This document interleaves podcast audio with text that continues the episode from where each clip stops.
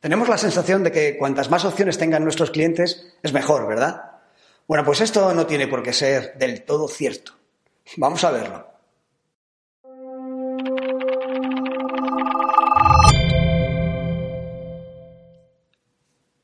Realmente un elevado número de opciones puede disuadirnos de comprar. Esto es un poco contraintuitivo, pero es así. Y te lo voy a contar, te lo voy a explicar con un estudio muy interesante.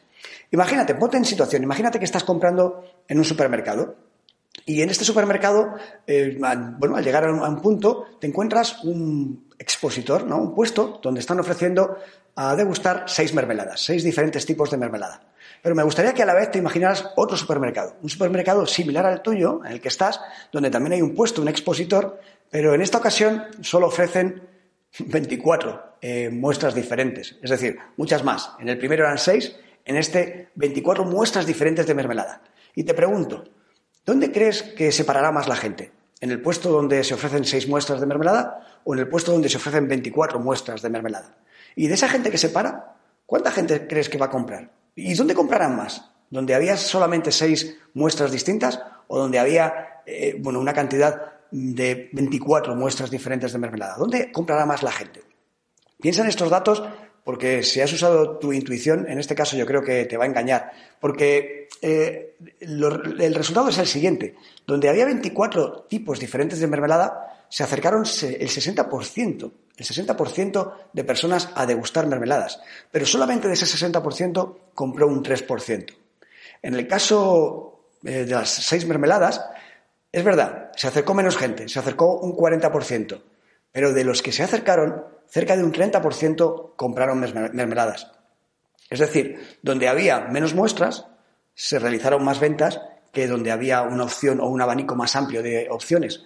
Y esto no deja de ser curioso, porque como te comentaba antes, la creencia generalizada es que cuantas más, mejor. Pero en este caso se nos demuestra que menos opciones quizá sea mejor. ¿Y por qué? Bueno, pues porque eh, bueno, hay un fenómeno psicológico detrás de todo esto, ¿no? Tenemos una eh, cognición detrás de todo esto que es de la siguiente manera. Eh, realmente lo que sucede es que no somos capaces de decidirnos, no somos capaces de tomar acción. ¿Por qué? Bueno, porque llegamos a generar una situación de cierto estrés. no queremos equivocarnos es una situación en la que hay que decidir, hay tantas opciones que no sabemos qué decidir y eso nos lleva a la sensación de que nos podemos estar equivocando. Hay mucha incertidumbre en la toma de decisiones.